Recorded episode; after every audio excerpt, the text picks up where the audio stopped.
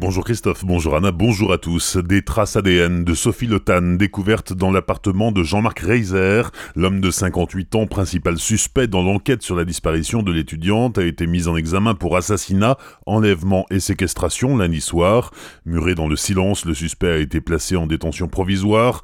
Les enquêteurs de la direction régionale de la police judiciaire ont passé son appartement au peigne fin.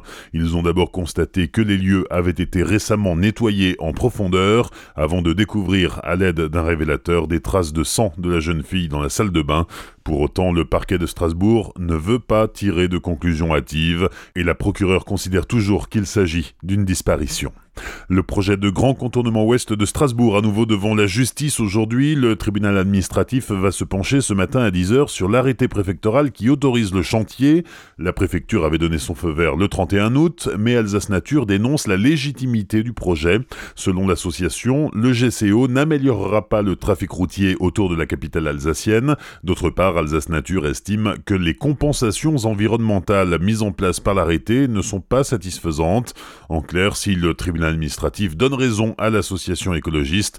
Il devrait prononcer la suspension de l'arrêté préfectoral, ce qui déboucherait sur un report du début du chantier. La décision sera connue aujourd'hui ou demain. Les opposants, eux, restent mobilisés. Ils manifesteront devant le tribunal administratif ce matin à 9h. Après José Bové, c'est le député de la France Insoumise François Ruffin qui vient leur apporter son soutien.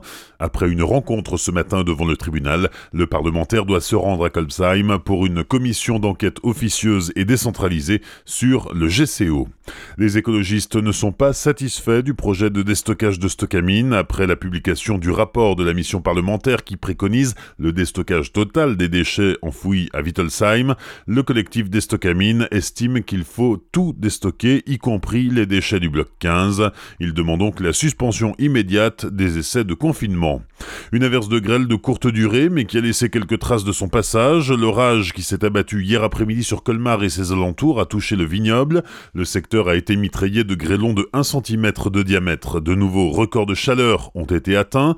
30 degrés à Strasbourg, 31 degrés à Colmar, c'est 8 à 10 degrés au-dessus des normales de saison. Autre conséquence, la bretelle SEM de l'autoroute A35 dans le sens Bâle-Colmar a été inondée. Elle a dû être fermée à la circulation pendant deux heures. Les vendanges, elles, se passent bien. Pour certains, c'est déjà la cinquième semaine de récolte. Dans la presse régionale ce matin, le président du syndicat des vignerons indépendants d'Alsace affirme que cette année, la récolte est généreuse et qualitative.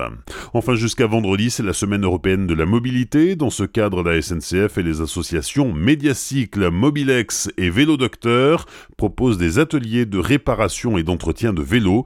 Ils sont installés dans différentes gares alsaciennes. Cet après-midi à Colmar et au De 16h30 à 19h. Vous pourrez faire réaliser un contrôle technique de votre vélo et faire quelques réparations basiques, comme une crevaison ou un réglage de frein. En parallèle, la ville et les écoles de Célestat renouvellent l'opération à l'école sans voiture. Le but est d'inciter les enfants et leurs parents à favoriser d'autres moyens de transport, comme la marche à pied, le vélo, la trottinette ou le skateboard. Bonne matinée et belle journée sur Azure FM. Voici la météo.